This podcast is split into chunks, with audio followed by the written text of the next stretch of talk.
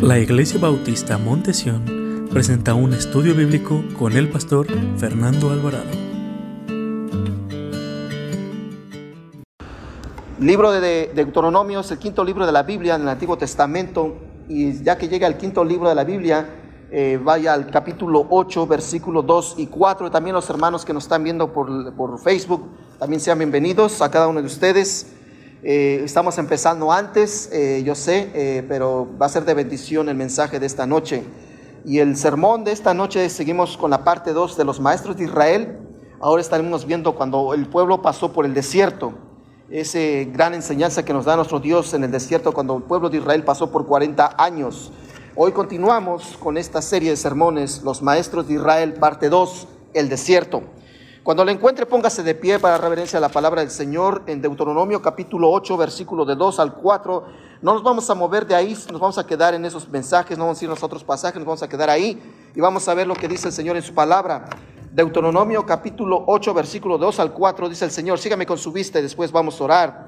Y te acordarás de todo el camino por donde te ha traído Jehová tu Dios estos 40 años en el desierto, para, para, para afligirte, para probarte, para saber lo que había en tu corazón, si habías de guardar o no sus mandamientos. Y te afligió y te hizo tener hambre y te, y, te sustentó con maná comida que no conocías tú ni tus padres la habían conocido para hacerte saber que no solo de pan vivirá el hombre, mas todo lo que sale de la boca de Jehová vivirá el hombre. Acompáñame en oración. Padre Celestial, te damos gracias y pedimos en esta noche de tu dirección, Señor, que usted nos hable. Te damos gracias, Padre, por, por un día más de vida. Estamos agradecidos por esta semana, a pesar del calor, Señor, a pesar de las dificultades o las angustias que hemos pasado. Te damos gracias, Señor también te damos gracias, Señor, por los 16 años de Amanda, Señor, que todo salió bien, Señor. Que el propósito es que tú seas glorificado, Señor, y que todos vayan hablando de ti, Señor.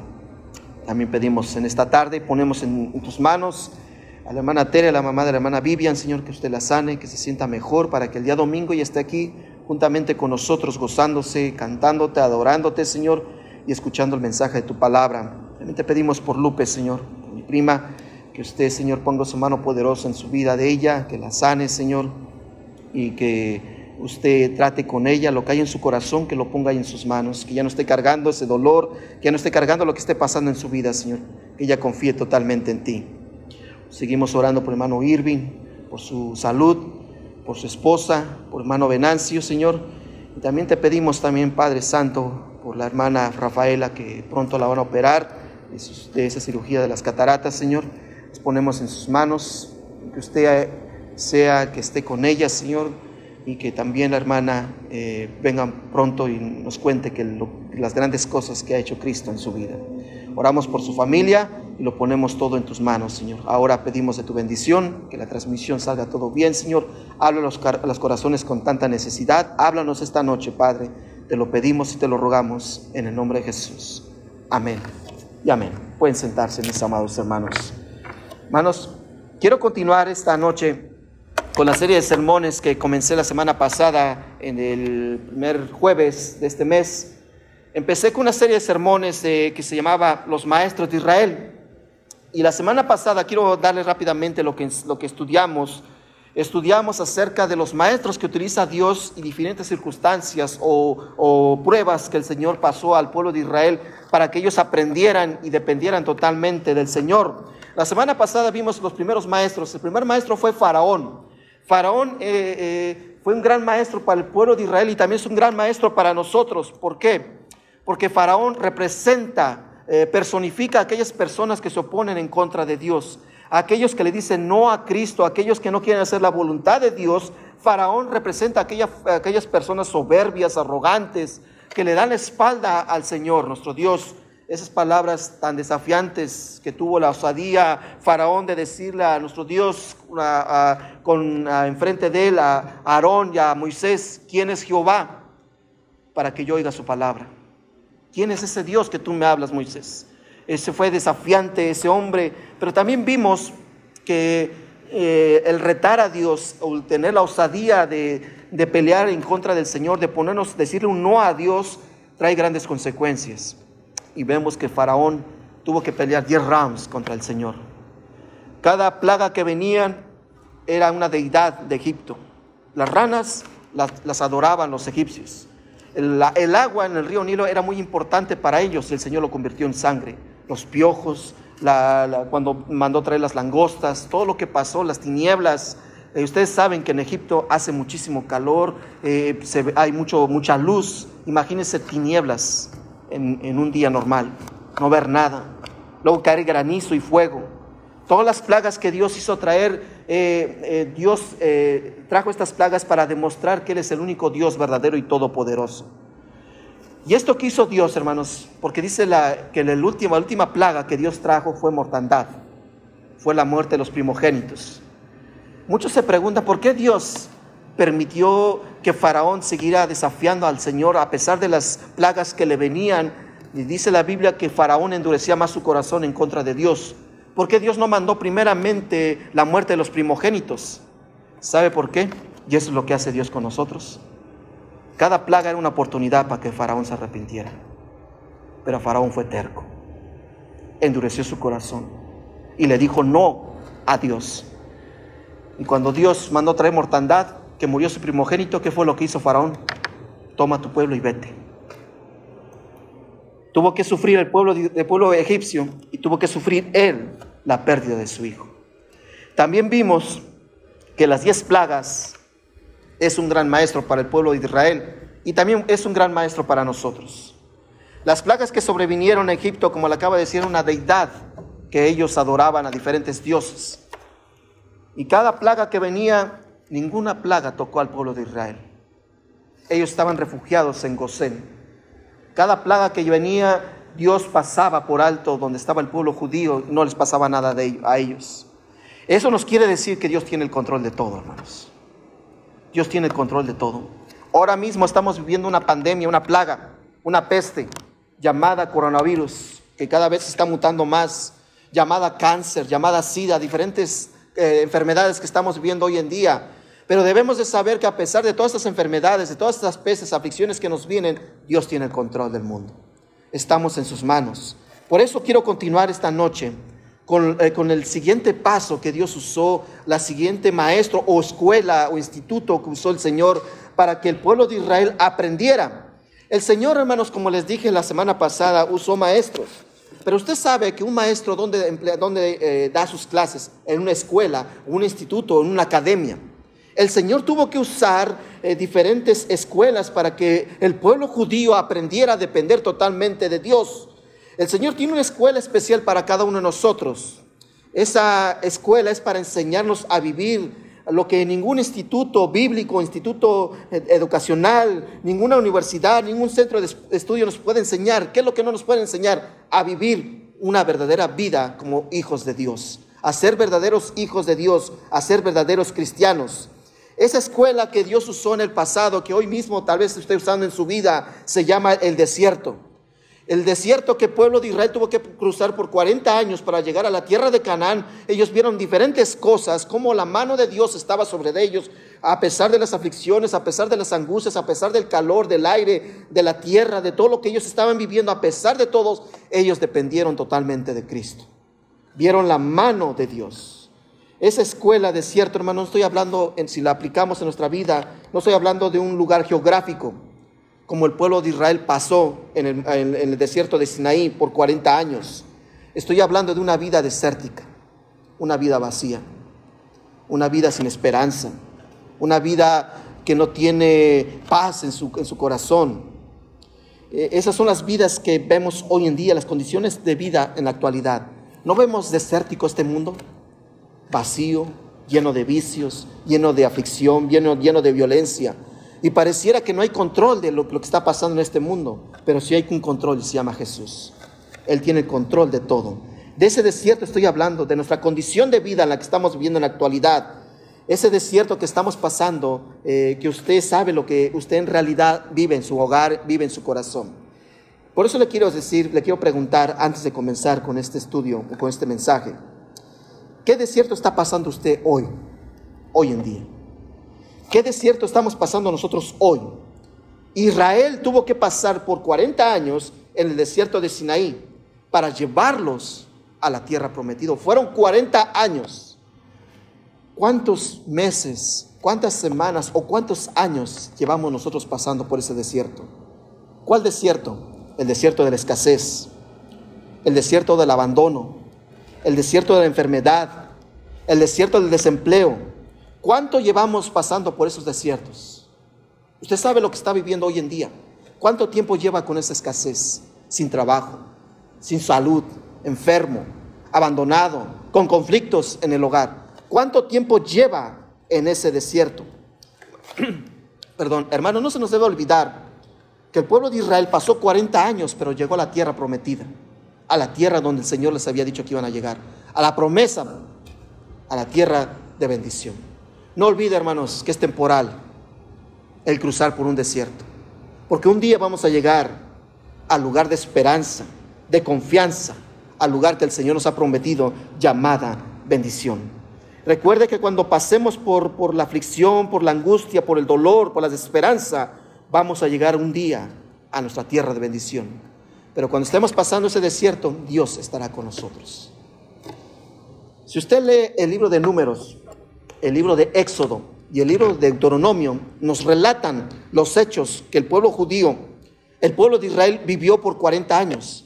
Dice la Biblia, hermanos, que durante las noches caía sobre ellos, descendía fuego del cielo y caía en el tabernáculo, donde ellos veían la presencia de Dios. ¿Sabe también para qué servía ese fuego? ¿Sí sabe que en el desierto hace muchísimo frío por las noches? Y el Señor los calentaba con su gloria, los cobijaba con su gloria. Dice la Biblia que cuando ellos caminaban por el desierto en, el transcurso del día, que hacía calor, ¿quién cree que los cubría? Una nube. Cuando ellos tenían sed, no el Señor sacaba agua de las rocas. Cuando tenían hambre, no mandaba codornices o mandaba el maná. El Señor siempre estuvo en el momento de aflicción del pueblo de Israel. Por eso esta noche quiero que veamos y aprendamos cuáles son esas eh, lecciones que el Señor nos quiere enseñar cuando estamos pasando en el desierto. Veamos primeramente cuando el Señor nos lleva al desierto, qué es lo que el Señor nos quiere enseñar a cada uno de nosotros. Número uno, cuando el Señor nos lleva, cuando Dios nos lleva al desierto, ¿sabe qué quiere Dios cuando nos lleva al desierto? Dios quiere tratar directamente con cada uno de nosotros. Mire lo que dice versículo 2 y versículo 3. Y ahí nos vamos a mantener, hermanos, principalmente en el versículo 3. Mire lo que dice versículo 2. Y te acordarás de todo el camino por donde te ha traído Jehová tu Dios estos 40 años en el desierto, para afligirte, para probarte, para saber lo que había en tu corazón, si habéis de guardar o no sus mandamientos. Y te afligió y te hizo tener hambre y te sustentó, y te, y te sustentó con maná, comida que no conocías tú ni tus padres lo habían conocido, para hacerte saber que no solo de pan vivirá el hombre, mas todo de lo que sale de la boca de Jehová vivirá el hombre. Pero quiero que ponga atención en el versículo 2. ¿Para qué los llevó el Señor al desierto? Para que se acordaran por el camino donde los había llevado el Señor. ¿Para qué? Para probarlos. Es lo que dice la Biblia, ¿no, hermanos? Para afligirte en el desierto y para probarte. Para afligirte es que el, ellos tenían de depender totalmente del Señor para probar en quién estaba puesta su fe. Recordemos que el pueblo judío era un, pueblo rebelde, que siempre, siempre estaba quejándose, murmurándose de todo lo que pasaba en el desierto. No se quejaban de que no tenían agua y que decían, mejor nos hubiéramos, nos hubiéramos muerto en Egipto, ¿para qué nos trajiste aquí, Moisés? No se quejaban de que no tenían que comer, allá, allá teníamos cebollas, allá teníamos ajos, se, se acordaban de lo que comían allá. Pero se olvidaron, hermanos, lo que Dios estaba haciendo en ellos, en el monte, en el desierto de Sinaí. Todo lo que nos habla estos textos, hermanos, quiero que pongan mucha atención. ¿Sí, ¿Se está entendiendo que está hablando en segunda persona? Dice, yo te probé, te afligí. Lo que dice, ¿no? Está hablando a cara a cara a uno de nosotros. Dios no le estaba hablando al pueblo de Israel, a la congregación en total. ¿Sabe cuántas personas se cree que cuando salió Israel de Egipto eran? Eran más de tres millones de personas las que estaban caminando por el desierto de Sinaí. Dios le está hablando a cada uno de ellos. Por eso le dice el Señor, te hizo tener hambre, te afligió para probarte, para hacerte saber lo que había en tu corazón. No, él no estaba hablando a todo el pueblo en general, sino estaba hablando a cada uno de ellos para que ellos se identificaran con el Señor. Dios nos está haciendo pasar por un desierto a cada uno de nosotros, tal vez como familia, pero si estamos pasando como familia por desierto es para que cada uno de nosotros aprendamos a depender totalmente de Dios. Dios quiere que aprendamos de la escasez, cuando hay escasez. Cuando pasamos la escasez, hermanos, sufren todos. Pero hoy desafortunadamente, hermanos, cuando hay escasez, los padres son los que se afligen y los hijos son indiferentes a las necesidades de los padres. Aunque ven las necesidades, que los padres están pasando necesidad para pagar los biles, para pagar, pagar los estudios de ellos, para llevar alimentación al hogar. Hoy vemos a los jóvenes, a los niños que son indiferentes a los padres que no tienen compasión de ellos, no ven que, ellos están afligidos. Por eso Dios nos lleva al desierto de la escasez para que cada uno de nosotros aprendamos a vivir en escasez y seamos agradecidos. Aprendamos a ver y decir, mi papi no tiene trabajo hoy, voy a orar por él. Mi mami está enferma, voy a orar por ella. Para que como familia, hermanos, aprendamos, aprendamos a vivir unión en ese desierto que nos lleva el Señor, está tratando con cada uno de nosotros, hermanos. Cuando estamos pasando escasez, que no hay trabajo, que no tenemos paz, que hay enfermedad, el Señor, hermanos, quiere tratar con cada uno de nosotros. Dios quiere que tomemos una actitud diferente. No solamente que está enfermo, hermanos, debe tener una actitud diferente, sino toda la familia debe tener una actitud diferente, hermanos. Hoy en día vemos mamás enfermas, hermanos, y los hijos son indiferentes. El esposo es indiferente. Vemos a papá que se está tronando los dedos, ¿cómo voy a pagar esto? Y vemos a los hijos indiferentes y muchas veces también a las esposas indiferentes. Pero ahora Dios quiere enseñarnos y tratar con cada uno de nosotros. Te llevé al desierto de la escasez, que no tengas trabajo, que estés afligido, para que veas que no solo de pan vivirá el hombre, sino de todo lo que sale de la boca de Jehová. Es lo que nos quiere enseñar el Señor esta tarde que tengamos una actitud diferente, no solamente el enfermo, sino toda su familia, no solamente el que no tiene trabajo, sino también esposa y los hijos tengan una actitud diferente. ¿Se está entendiendo por qué nos lleva a esos desiertos el Señor? Para aprender estas grandes lecciones, para que Dios trate con cada uno de la familia. También el Señor nos lleva al desierto para aprender que lo único indispensable en nuestra vida es Cristo, es Jesús. Lo único indispensable en nuestra vida es Cristo. Mire lo que dice versículo 3. Versículo 3. Dice el Señor, y te afligió y te hizo tener hambre y, y te sustentó con maná, comida que no conocías, tú ni tus padres la habían conocido. Quiero que ponga atención aquí para hacerte saber que no solo de pan vivirá el hombre, mas de todo lo que sale de la boca de Jehová vivirá el hombre. Hermanos, Israel aprendió a depender totalmente de Dios. Israel tenía sed, Dios les dio agua. Tenían hambre y les dio el maná, hermanos. Dios cuidó cada uno de ellos. ¿Y sabe que también les enseñó Dios en el desierto? Que a pesar de que los cuidó, nunca los abandonó. Hermanos, ¿cuántos hemos visto, hermanos, que en los tiempos de aflicción y angustia, en ese desierto de enfermedad, en ese desierto de escasez, en ese desierto que estemos viviendo en la aflicción en los hogares, Dios nunca nos abandona, Dios siempre está con nosotros. Cuando pensamos que, nuestro, que, nuestra vida está pasando por un desierto, nosotros nos damos cuenta que lo podemos perder todo, podemos perderlo todo, hermanos, menos a Cristo. Israel tuvo que aprender que ya no estaba viviendo las comodidades que vivían, entre comillas, porque eran esclavos en Egipto, aunque tenían sus casas, ahora estaban en el desierto habitando. Pero ahora enfrente de ellos estaba un tabernáculo, hermanos, donde estaba la presencia de Dios. En el libro de Apocalipsis dice la Biblia que pronto aparecerá el tabernáculo, lo que representa la figura y la presencia de Cristo. La, también representa el arca del Señor, donde está el, maná, los, los, libros de la ley, donde están los libros que Dios dio a Moisés, las tablas de la ley, donde está la, vara que reverdeció en la mano de Aarón. También nos dice que ese maná, hermanos, representa a Cristo. Cada figura que nos dice acerca del tabernáculo, cada figura que nos dice del templo que Salomón construyó, es una figura de Cristo hermanos. Ellos vieron la presencia del Señor. Es indispensable Cristo en nuestras vidas.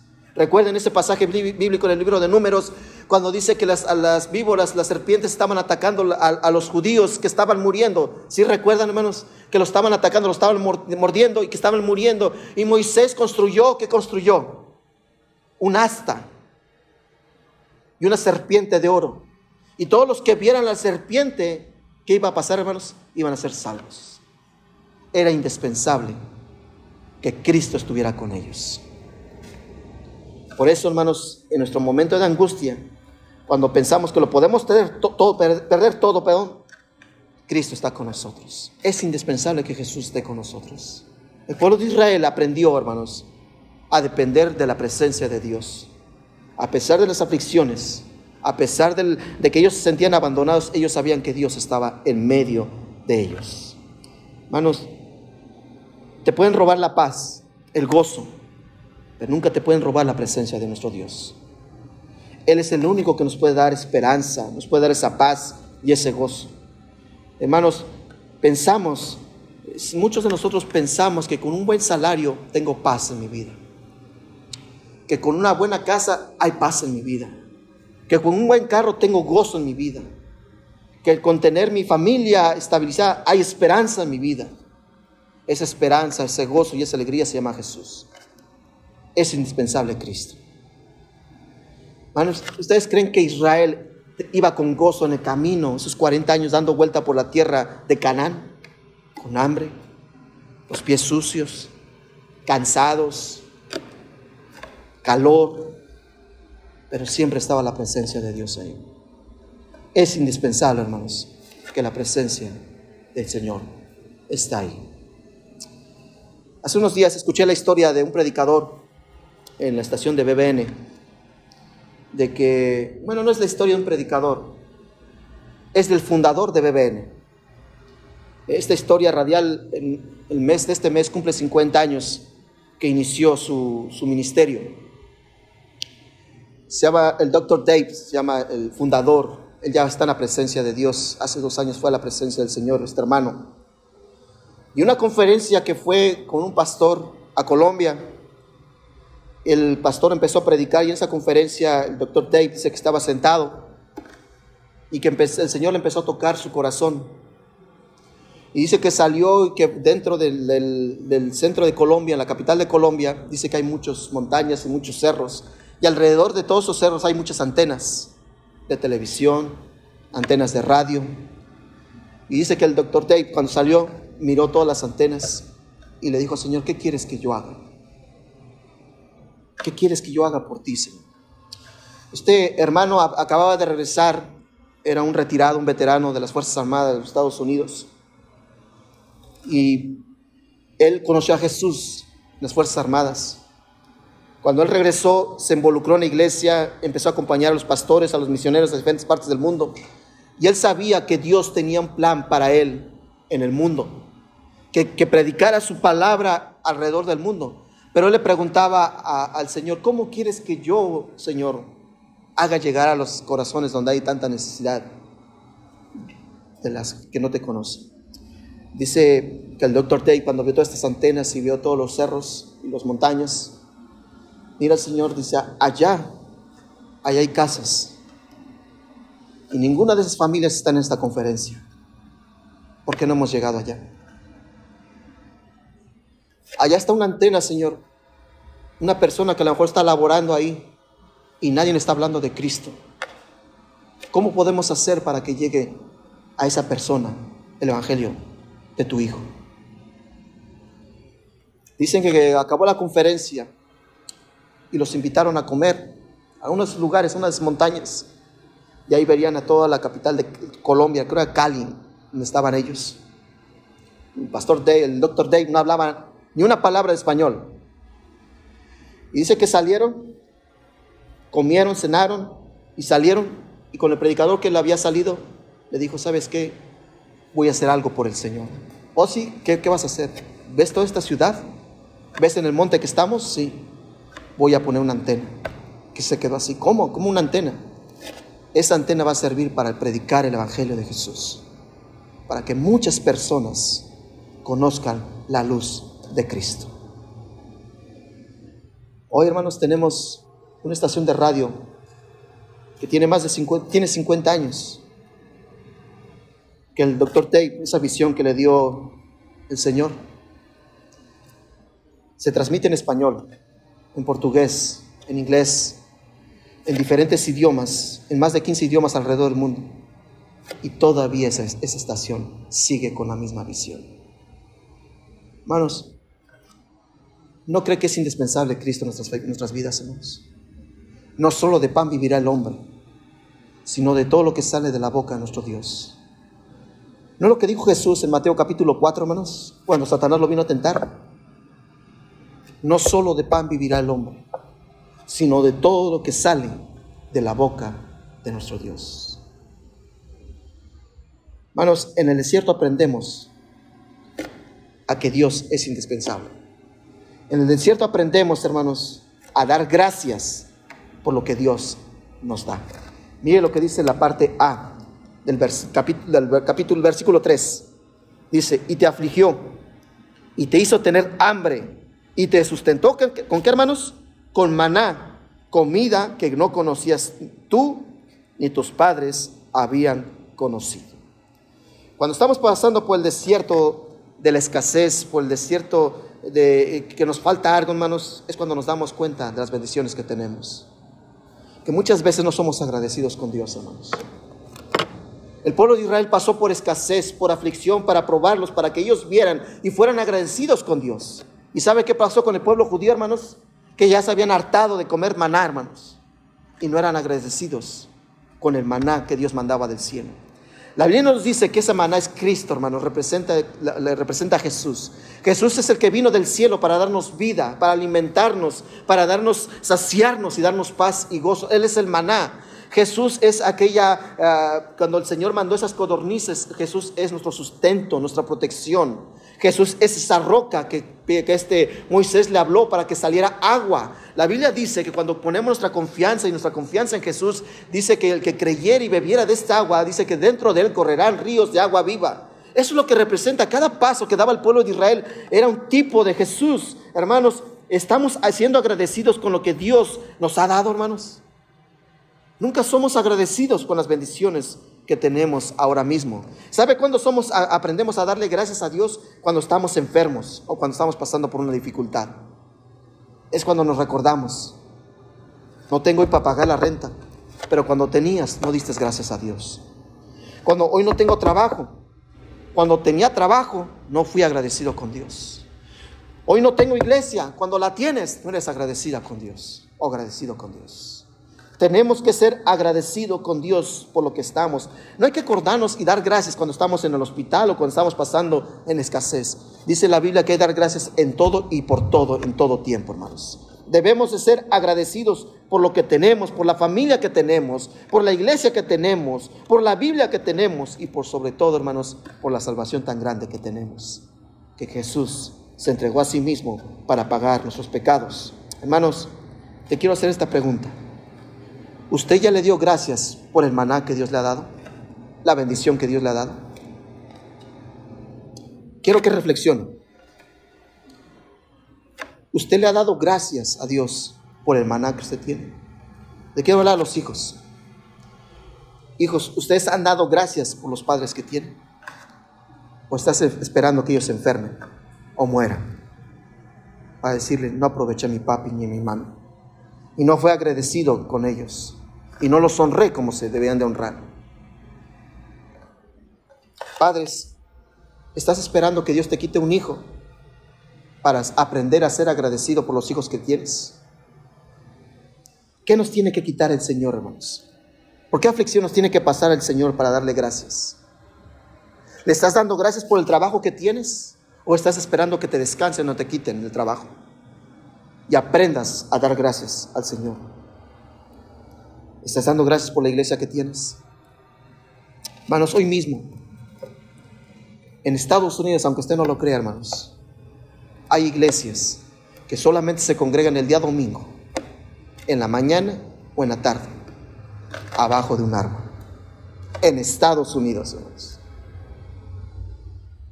Y cuando tenían sus instalaciones, cuando tenían su auditorio, la iglesia nunca fue agradecida. ¿Qué estamos esperando, hermanos, para ser agradecidos? ¿Estás siendo agradecido con el maná que Dios te ha dado? ¿Estás siendo agradecido por la familia que Dios te ha dado? ¿Estás siendo agradecido por los hijos que Dios te ha dado? ¿Estás siendo agradecido por el esposo que Dios te ha dado? ¿Estás siendo agradecida por, por la esposa que tú tienes, hermano? No solamente en los momentos de aflicción y dolor todo momento debemos estar agradecidos. Si tú estás pasando por momentos de dificultad, no se desespere. Son breves esos momentos de dificultad, ese desierto. Israel tuvo que pasar 40 años, pero llegó a la tierra prometida. Nosotros nos espera una tierra de bendición. Es momentáneo. No se desespere. En algún momento ese desierto usted lo va a pasar y va a llegar a donde Dios nos quiere, a la tierra de bendición. ¿Qué espera, hermanos? Hemos aprendido grandes lecciones esta noche. No sea como Faraón, hermano, de los que se oponen y dicen no al Señor. No sea como Faraón que le dice no a Cristo, que no quiere ser su voluntad, no quiere servirle. No sea como Faraón que no quieres abrir tu corazón y entregarle y recibir la vida eterna. No seamos como Faraón tercos y necios. Tampoco nos dejemos afligir por las plagas que podamos estar viviendo. Dios tiene control de todo aprendamos a, dar gracias por lo que tenemos y debemos de saber que nuestro Señor nos lleva al desierto para tratar directamente con cada uno de nosotros y para que también nosotros aprendamos totalmente a tener una disposición por Él, amarlo a Él. El Señor nos trae al desierto, hermanos, para que aprendamos. No solo de pan vivirá el hombre, sino de todo lo que sale de la boca de Jehová, nuestro Dios. Oremos. Padre Celestial. Te damos gracias por esta tarde, Señor, por esta noche, Señor. Sé que fue el mensaje corto, Señor, pero, Señor, necesitamos recordar estas lecciones que muchas veces las predicamos, tal vez domingo tras domingo, domingo tras domingo, de dependencia totalmente de ti, Señor. De que tengamos un corazón blando, un corazón sensible a tu, a tu voluntad, a tu voz, a tu palabra, Señor. Pero pareciera que nos vienen enfermedades, nos vienen escasez, nos vienen dolor. Y pareciera que somos como Faraón, Señor, estamos endureciendo nuestro corazón.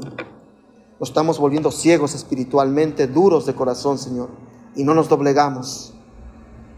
Tenemos por qué darle muchas gracias a ti, Señor, por los padres que tenemos, sea como sea, son los padres que tú nos diste, Padre, y tú nos mandas a honrarlos, a respetarlos. Pero también, Padre, que los padres también den gracias por sus hijos, que los matrimonios se amen unos a otros, que los hermanos de la iglesia no haya murmuraciones ni críticas, Señor, sino un amor cordial, un amor en Cristo. Señor, muchas veces nos pasamos peleando entre nosotros como congregación, que las almas se están perdiendo, Señor, y usted no quiere que estemos enfocados en eso. Que pongamos nuestra mirada en Jesús, el autor y consumador de nuestra fe. Por eso, Padre, en esta noche quiero hablarle a aquellos que están pasando momentos de dificultad y crisis y aflicción. Si tú estás viviendo momentos de escasez, que a lo mejor estás enfermo, cualquier enfermedad, sea coronavirus, sea cualquier enfermedad que estés viviendo esta tarde, ¿por qué no, ¿por qué no le dices, Señor, yo sé que estás tratando conmigo? A lo mejor te sientes abandonado, que tus hijos o tus hijas, tu esposa, tu esposo, tus familiares, tus amigos, algunos hermanos de la iglesia son indiferentes contigo. Pero Dios te está mostrando que no solo de pan vivirá el hombre, debes de depender totalmente de Él. Por eso esta tarde te digo, esta noche, entrega tu corazón a Cristo Jesús. Abre tu corazón y dile, Señor Jesús, perdóname Señor, reconozco que soy pecador o pecadora. Ahora sé, Señor, que esta aflicción, este desierto que se llama pandemia, este desierto que se llama divorcio, este desierto que se llama eh, esta, esta familia disfuncional, todo lo que estoy viviendo, Señor, usted tiene un propósito.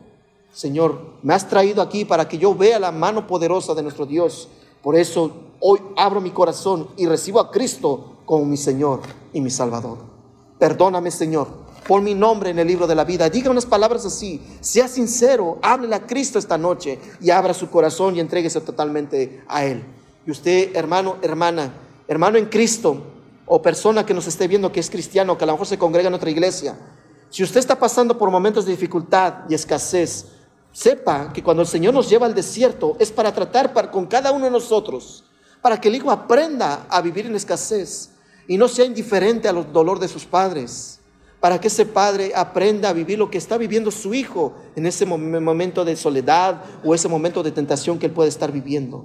Para que todos como grupo familiar entiendamos lo cada uno de nosotros y tengamos una actitud diferente. No solamente el que no tiene trabajo, no solamente el que tiene enfermedad, sino cada uno como familia estemos unidas y tengamos una actitud diferente. En el desierto aprendemos que lo único indispensable en nuestra vida es Cristo. Lo podemos perder todo, pero menos a Cristo. Dios siempre estará con nosotros. En el desierto también aprendemos a ser agradecidos por lo que Dios nos da. No solamente te acuerdes cuando estés en el hospital o en la cárcel o momentos de aflicción. Dale gracias a Dios por lo que tienes ahora. Esa familia, ese esposo, esa esposa, esos hijos, esa iglesia, esos hermanos. Demos gracias, hermanos, por lo que Dios nos da. Padre Celestial, damos gracias, Señor. Estamos agradecidos con cada uno de lo que usted ha hecho por nosotros, Señor. Señor, te damos gracias por esta iglesia, Señor. Sé que hay muchas iglesias que ahora mismo no tienen dónde congregarse, pero ellos, con un amor ferviente y con fe, se congregan, aunque sea abajo de un árbol, Señor, pero son felices, porque el amor y la presencia del Señor está ahí. Oro por los hermanos que tuvieron que cerrar por falta de pagar la renta, Señor, por falta de pago del, del edificio, Señor. Oramos por esas iglesias, Señor.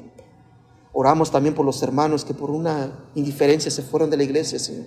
Oramos por ellos y oramos por cada uno de nosotros. Estamos agradecidos, Padre, por lo que usted ha hecho y por lo que hará en las próximas semanas y días venideros. Estamos agradecidos, Padre. Ahora pedimos que nos lleves con bien a casa. Guárdanos y cuídanos. Estamos agradecidos con nuestros trabajos y con nuestras familias, Señor, con tu palabra.